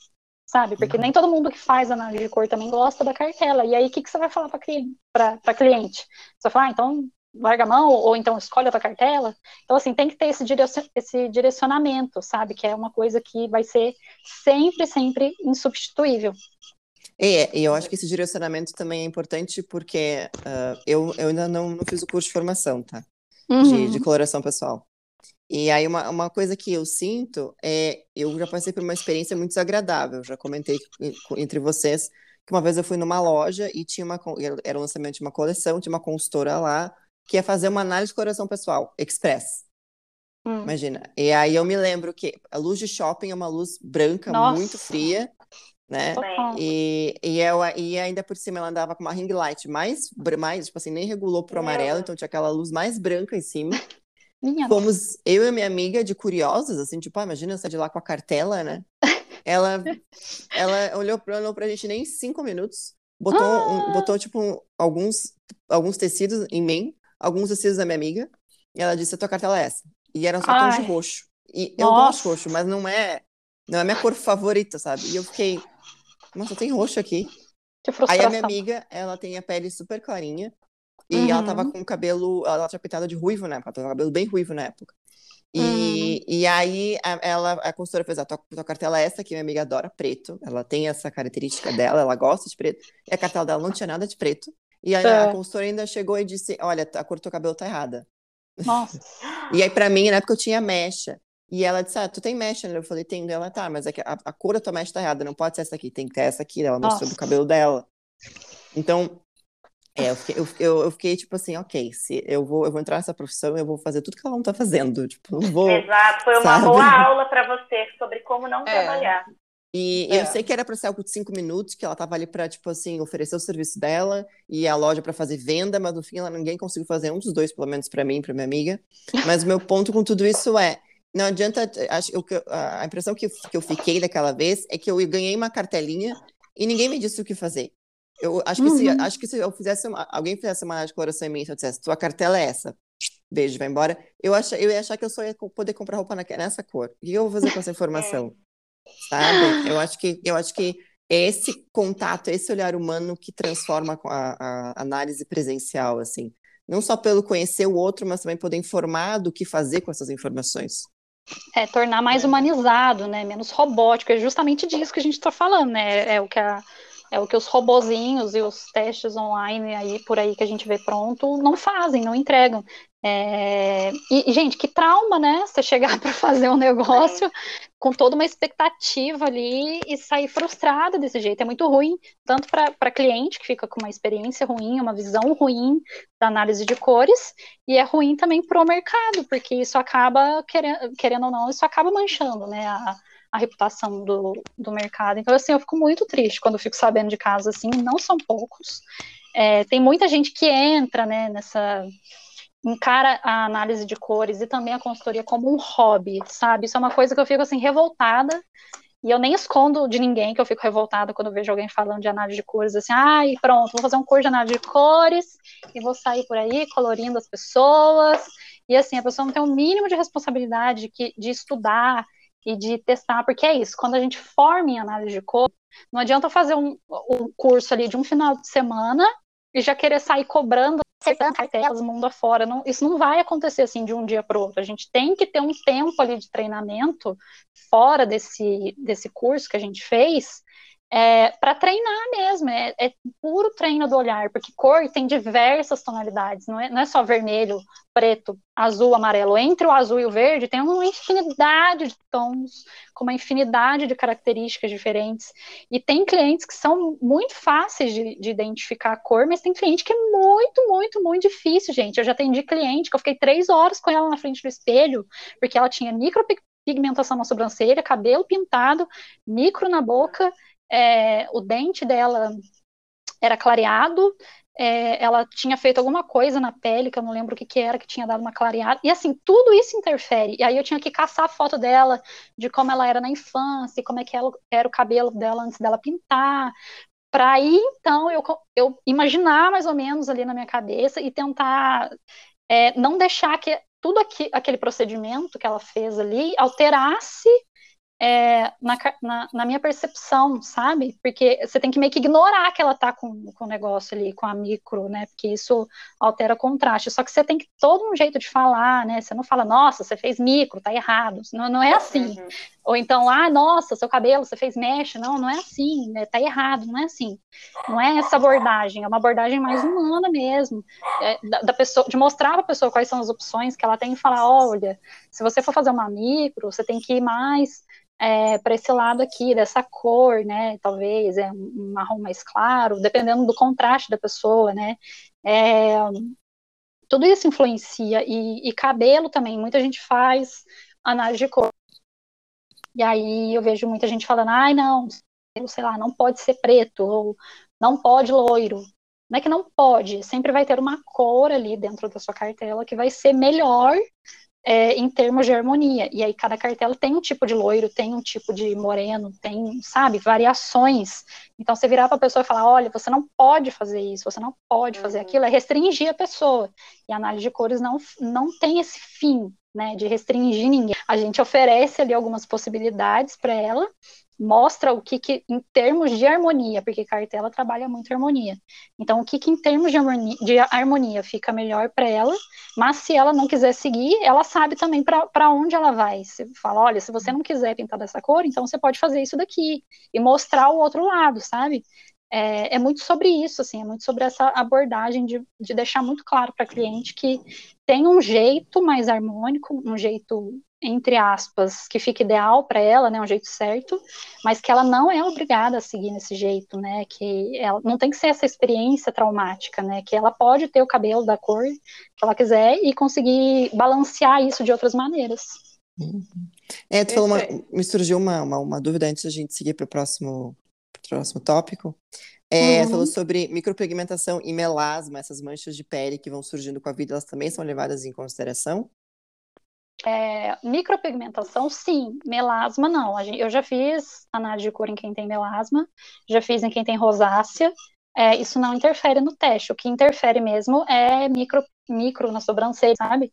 É, e aí, sei lá, às vezes a pessoa é de uma cartela suave e acaba parecendo que a pessoa é de uma, do contraste ali que cria no, é, quando a pessoa faz também aquele alongamento de cílios, né?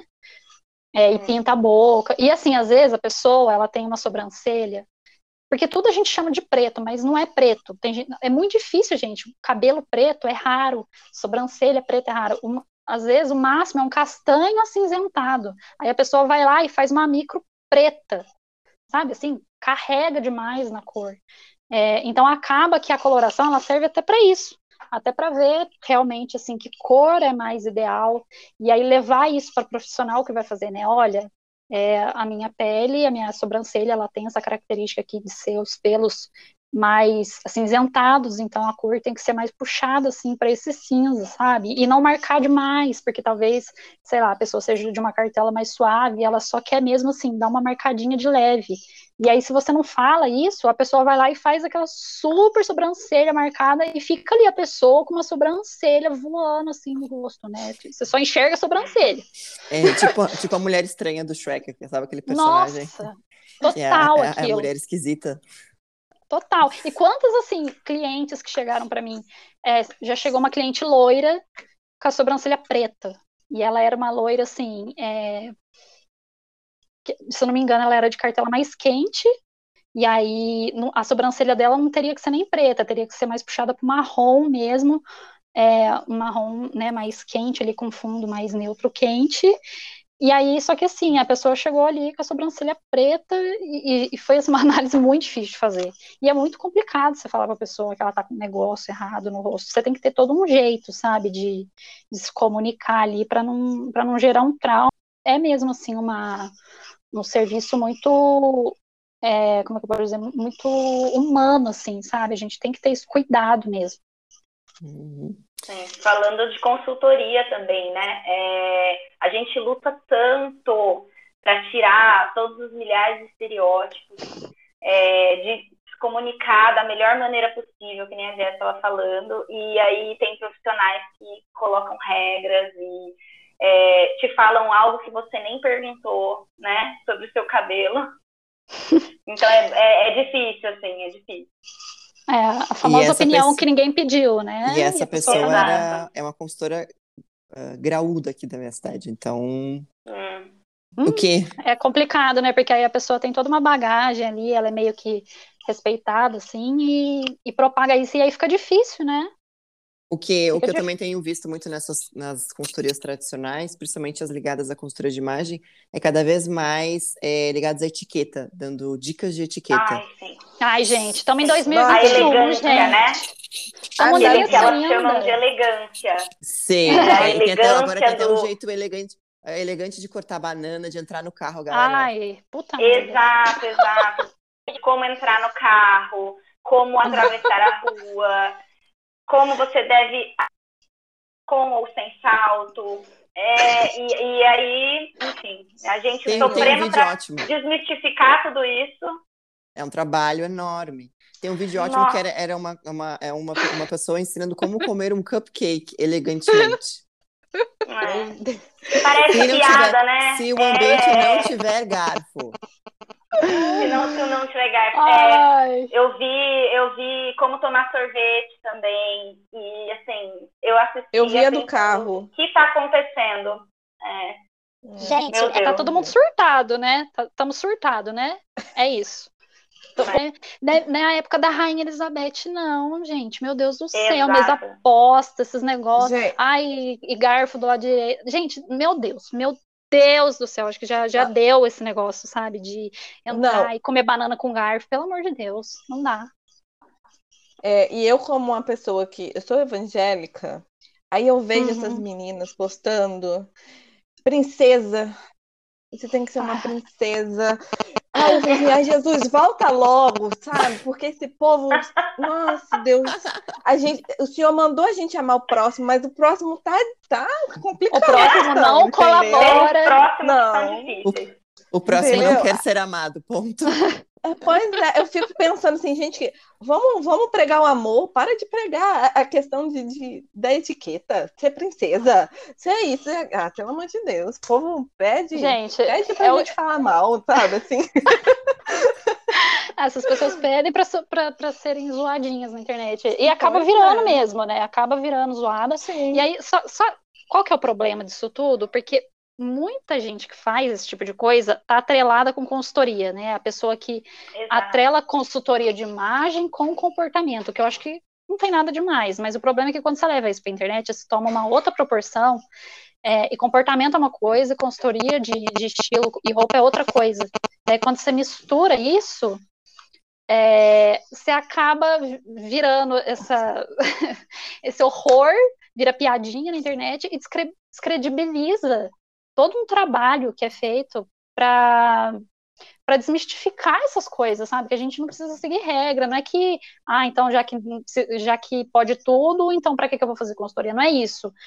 Pode tudo e, e é usado de qualquer jeito, mas sempre vai ter um, estilo de cada um. E aí a pessoa chega ali, começa a cagar esse monte de regra, fica difícil, sabe, pro, pro mercado, assim, ser levado a sério. Acho que uma coisa também que, eh, que a Nath ela falou sobre eh, quebrar esses, o, o- que se pensa da, da consultoria, eu acho que as pessoas têm muito vivo na cabeça a, a consultoria de estilo como um grande esquadrão da moda, Nossa, sabe? Exato. Que vai chegar na casa da pessoa vai dizer feio, feio, feio, arranca, põe fora. E, e você só pode usar, só pode usar roupa que marca a cintura e porque é sapato baixo, blá, blá, blá, blá, sabe? Nossa Acho que é, é todo um trabalho de formiguinha para desconstruir esse, esse, essa linha de raciocínio de que não é esquadrão da moda. É muito, vai muito além disso. Então, É, o Esquadrão da Moda, ele é apresentado por duas pessoas da área, né, o- que é o Arlindo e a Isabelle, eles são, eles, eu não sei, eu não tenho muita certeza nisso, mas eu acredito que um dos dois tem formação até em, em consultoria, se eu não estou enganada. Eles acho que é o atuam Arlindo, assim, é o a Arlindo, Isabelle né? é, é formada na faculdade de Modeli. Ah, tá. É. É, então, nossa, pra você ver, são pessoas da área, né? E eu entendo que, assim, é um programa de TV, é mais sensacionalista mesmo, e, e eles têm mesmo essa intenção de. Eles fazem isso de propósito, mas isso acaba que entra ali, né, no, no, no inconsciente coletivo das pessoas, e todo mundo começa a enxergar o trabalho dessa maneira, né? Ah, então a consultora vai chegar aqui na minha casa, vai jogar a roupa tudo pela janela ou pelo cano, né? Que a gente tem um programa que é assim também, que enfia a roupa pelo cano e a roupa vai embora. É, Era a vai versão tro- americana. se me americana. Isso. Escolha meu look. Escolha meu look. Exatamente isso. É, gente, que negócio horrível. Que tra... a pessoa, eu vi a pessoa chorando, porque às vezes tinha roupa, que a pessoa tinha um apego emocional. Assim, não tô falando que a gente tem que guardar todas as roupas que a gente ama, não.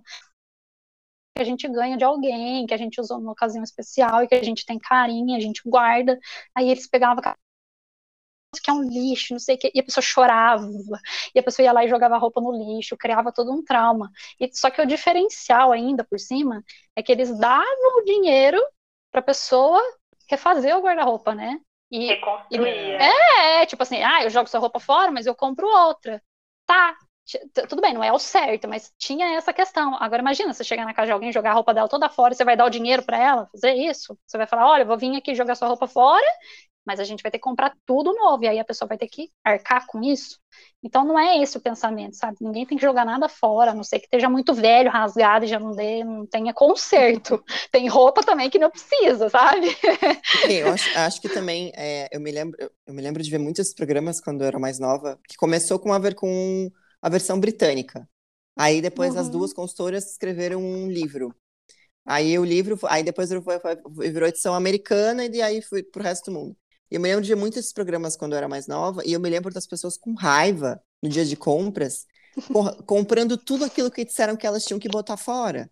Uhum. E aí os consultores iam, tipo, lá e tipo, fazer, não, não, não, está tudo errado o que você está fazendo. Tudo que ela tinha acabado de comprar era devolvido, para então comprar aquilo que estava dentro das regras, porque sim, chamavam de regras. Regras. Então... Sim. Tá bem ultrapassado, Só... né? Ai, sim, por favor. É, é o tipo de coisa que envelhece mal. É. Assim como, assim como as novelas do Manuel Carlos envelheceram muito mal. Gostei. Dona Helena. Cafezinho, Dona Helena. Cafezinho, Dona Helena. Uh, José Maier, José Maier fazendo o médico bronco, só faltava fazer barulho de cavalo. bom, é, nosso papo tá muito bom, mas vai encerrar daqui a pouco. É, te agradecer muito a participação de vocês. E para encerrar, agora a gente está estreando uma nova, um, novo, um novo quadro aqui dentro do, do Olá Modas. Ao final do programa, a gente sempre vai responder a dúvida de uma seguidora. E hoje a gente vai hum. responder a, a dúvida de uma seguidora da Ruth, a Vieira Valk. E ela tem duas dúvidas. Ela primeiro quer saber quais tons harmonizam melhor com o nude, o preto ou o branco. E como uhum. começar a usar essas cores, como começar a usar cores mais coloridas. Eu sei que vocês já deram alguns insights nas perguntas anteriores, mas agora pensando nas, nas perguntas da Vieira Valk. Tá. É... Sobre a primeira pergunta, né? É... Os tons que ela citou na pergunta dela são tons neutros, considerados neutros, né? E se ela é uma pessoa que já gosta desses tons e já usa, dá para misturar com tranquilidade com o que ela quiser, né? É, tem que sempre pensar na mensagem que ela quer passar. Vou dar alguns exemplos aqui, então. Por exemplo, se ela precisa é, passar algum tipo de formalidade, então é mais fácil ela trazer tons é, que tenham menos contraste com os neutros. Então, por exemplo, ah, ela vai usar uma calça preta, então é, ela seguindo essas cores profundas, é um verde musgo para blusa. E se a ideia dela for ser informal, é, ela pode misturar quantas cores ela quer. Mas o importante é usar o que ela tem vontade e se lembrar sempre o que ela quer comunicar e não ter medo de ser feliz. Perfeito. E falando um pouco agora sobre as cores coloridas, né? é, é legal começar mesclando com cores que sejam neutras mesmo, é, ou até neutros coloridos, então azul marinho, verde musgo, vinho, para depois que ela se acostumar, que ela tiver é, mais ambientada com essas cores, aí ela misturar as cores entre si. É, e uma dica muito legal também é usar o círculo cromático. É algo muito fácil de achar para comprar na internet. Acho que para um início, não está acostumado a usar cor, é uma, uma dica interessante, né? E sempre não lembrar de não, for, não se forçar a usar nenhuma cor, né? Roupa é pra gente se sentir bem, se sentir representada e pensar em quem ela é e mandar bala. Perfeito. Quer, querem complementar mais alguma coisa, meninas? Bom, eu vou, eu vou assim dar. Eu concordo com tudo que a Nash disse, maravilhosa. É, mas assim, eu penso também que outro jeito de, de usar essas cores é observando também a característica dessas cores e partir daí pensar o que, que você gosta. Por exemplo, é, se você quer reforçar a característica da cor, ou se você quer ir na contramão. Então, pensar que quanto mais características em comum as cores têm, mais harmônico fica. Né? Não é que você tem que ser harmônico, mas é que é, harmonia é uma cor que o nosso olho é, fica mais confortável para os olhos, sabe? Quando a gente mistura cores que a gente não está acostumado, ou mistura muitas cores diferentes, assim, com características diferentes, isso agride mais o olho e chama mais atenção. Então, para quem está começando agora, eu sugiro observar essas características em comum das cores e usar por aí. Então, por exemplo, é, seguindo esse raciocínio de harmonia, eu vou dar um exemplo de como usar o preto. Preto é uma cor profunda, né, é intensa e fria. Então, um jeito legal de combinar é usar com outras cores da mesma característica, né, cores e tonalidades que têm adição de preto. E aí tem azul marinho, tem, e isso pode estar inclinado tanto para o quente quanto para o frio, né? Vai depender mesmo é do gosto pessoal de cada um. É uma pessoa que gosta de amarelo, procura um amarelo mais inclinado para o mostarda escuro, assim, sabe? Que tem adição de preto mesmo. Imagina ali você pegando uma tintinha guache amarela e vai colocando preto nela, ela vai ficando mais escura. Então, procurar sempre por essas cores que tem essa característica de profundidade para usar com preto. Então pode ser azul marinho, pode ser um berinjela, um marrom escuro. É, o ponto de intensidade também é um outro ponto legal para observar, né? Tem cores escuras que são mais intensas. E o branco, que no caso é uma cor clara e intensa, né? Ao contrário do que todo mundo pensa, que o branco é uma cor super suave e tal. O branco ele é muito intenso, né? A gente percebe isso quando a gente bota um tênis branco no pé, por exemplo, ele chama muita atenção. Então, a gente pode seguir essa linha de harmonia e buscar por outras, é, outras cores claras e intensas para combinar, como, por exemplo, um azul turquesa, que é claro e intenso, que nem o branco, né? E a gente, a gente segue junto nesse bloquinho é, das características das cores. E, e, claro, dá para ir na contramão também. Se você não gosta de tudo combinandinho, dá para usar essa característica a seu favor e pegar um look todo claro, suave e colocar mais força, né? É, usar cores de intensidade diferentes para trazer sensações diferentes. Eu, um exemplo, por exemplo, que um exemplo, por exemplo, foi ótimo. Um exemplo, é, eu, assim, eu eu sempre eu gosto muito de brincar com esse negócio da cor é, cor do preto, né, da cor profunda, que é o preto, intensa, com outras cores claras, porque eu não gosto de tudo suave, tudo fofinho, sabe, que dá aquela sensação de tudo muito delicadinho. Eu uso muito preto para quebrar essa, essa sensação. Então, esse pode ser um caminho também.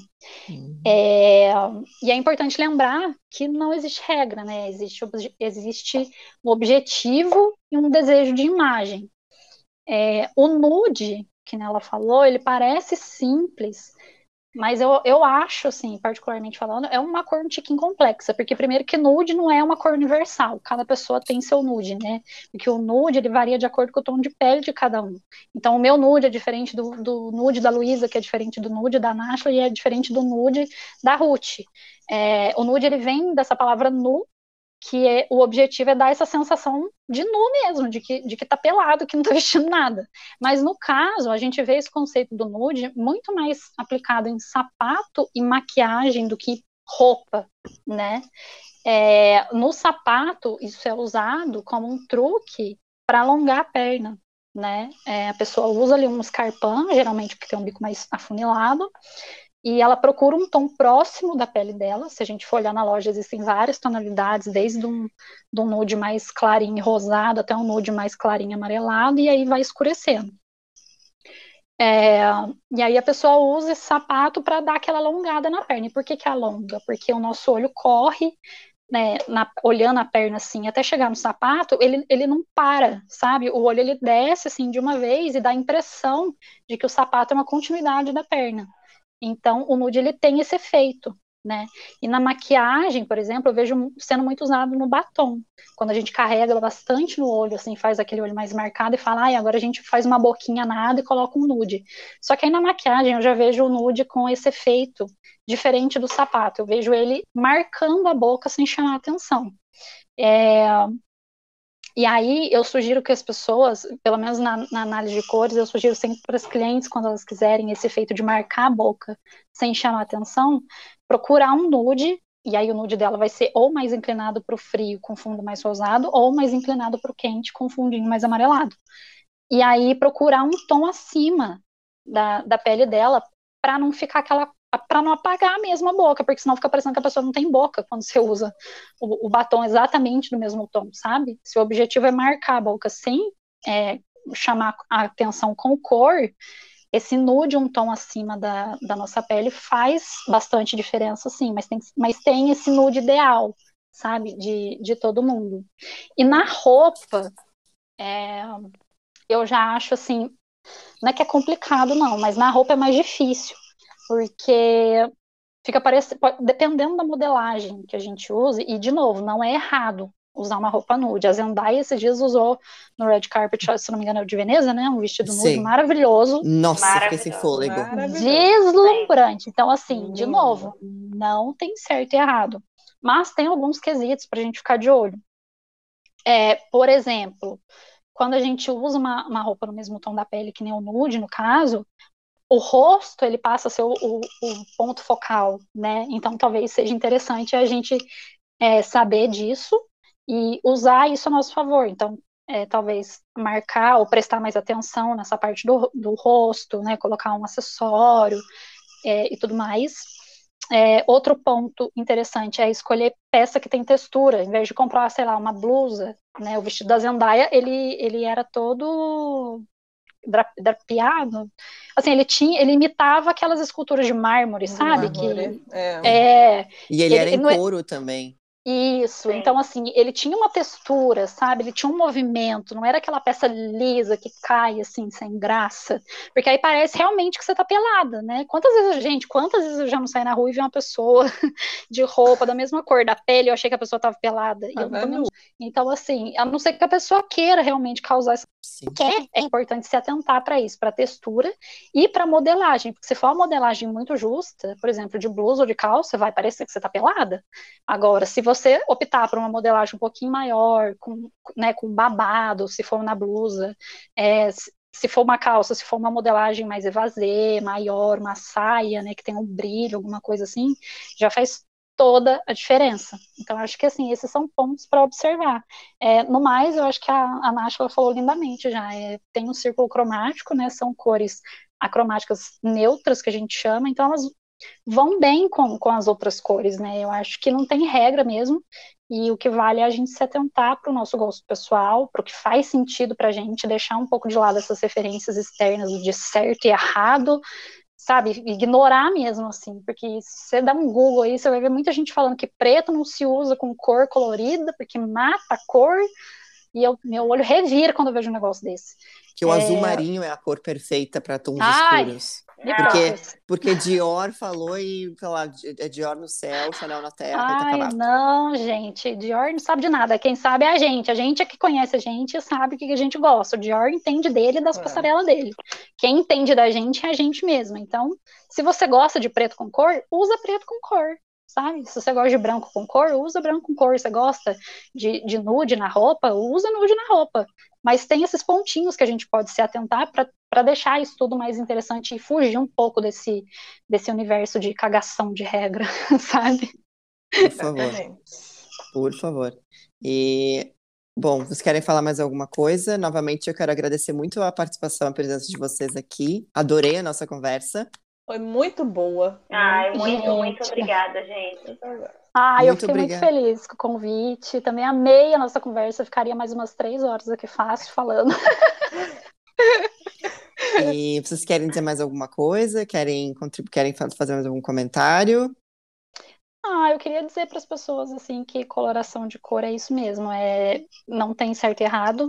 É, sejam felizes com as suas cores, não deem bola para cagação de regra na internet. Procurem pessoas que usem cores que vocês se identifiquem, sabe? E, e começar a, a, ter mais senso crítico, assim, sabe? Começar a questionar mais as coisas ao invés de aceitar esses, esses conteúdos mastigados e cheios de regras que chegam, chegam para gente. É, vamos questionar mais e aceitar menos. Isso, é. exatamente. E com, esses, com esse lindo comentário, com essas respostas super coloridas, o Olá Modas vai ficando por aqui. fique mais um pouquinho, porque a seguir vão entrar erros de gravação dessa, desse episódio. Foi muito divertido. Porque o Hemisfério Norte não quer que a gente fale mal dele, galera. Fica aí a dica. Então fiquem aí mais uns minutinhos que tem um, um bônus do bônus. E até o próximo episódio. Tchau! Até! Tchau!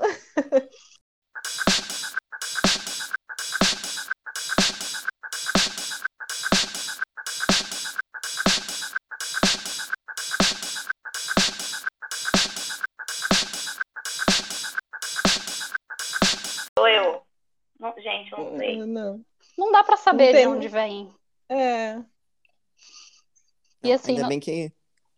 E É o chip, deu, hein, gente? É o deu chip ruim ó. aí, Não, não. Vocês estão É me o ouvindo? chip da vacina. a vacina. Certeza. É o, é o comunismo, é o comunismo. É culpa do Lula. do hemisfério norte. Gente, toda hora fica esse. esse Certeza que é o Gente, Triângulo das Bermudas. Eu não tô ouvindo nada. Sabe o que eu tava pensando? Será que não deve ser, tipo, alguém na tua casa recebendo uma chamada ou então uma mensagem de WhatsApp? Porque Não. já. Eu me lembro nos tempos da internet de escada.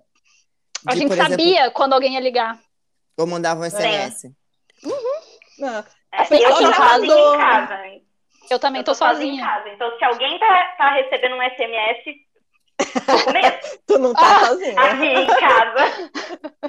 Satã, é você. Eu não tô sozinha, gente. Tem marido e criança aqui, então. Ah, então. Então, e, por- e é, e é justa a Ruth ai. que não tá escutando. Meu Deus! Tô escutando nada. Ruth tá vindo daí? Certeza. Lógico que é. Tô isolada aqui, gente, no quarto. Tá com muito. Ó, agora deu de novo. Deu. Aqui meu celular muito só estranho. molhou atrás um pouquinho, mas não entrou nada de Ai. água nele, então. Ai, meu Ai, que Deus bom. do céu. Graças a Deus, o meu já caiu na água várias vezes. E o iPhone, em tese, Ah, ele, ele é brevemente a prova d'água. Então, claro que eu não vou, não vou mergulhar ele na piscina, mas assim, se cai um pouco d'água, ele. É, Né? o meu não é iPhone, não, mas ele tem também essa, essa proteção, assim. Então, no, no dia que eu É. derrubei ele na água, eu fiquei um pouco tranquila, mas ainda apreensiva. Porque não dá Tá, pra Hemisfério confiar. Norte, não ferre com o nosso rolê. Vamos. Não. Vamos De Hemisfério novo. Pelo amor Norte. de Deus. Pela milésima vez. Vamos lá. falar do Hemisfério Hemisfério Norte. Don't Bom. screw with us. Sério. A interferência. Não interfere, interfere. Interfere. A interferência.